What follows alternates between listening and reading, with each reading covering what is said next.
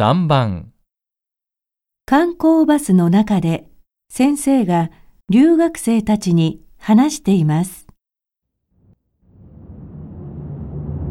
これから行くところは日本のお茶をたくさん売っているお店です。東京で買うより安いですから必要な人は買ってください。お茶は種類がいろいろありますから買う前に少し飲んでみて。自分で美味しいと思ったものを買ってください。高いお茶が皆さんにも美味しいとは限りませんよ。それとお茶は種類によって美味しく飲めるお湯の温度が違います。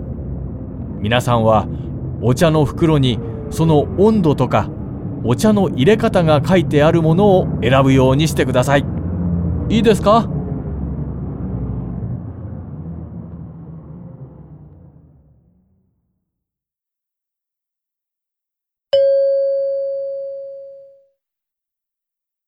先生は何について説明していますか？1、お茶の飲み方、2、お茶の買い方、3、お茶の種類、4お茶の値段。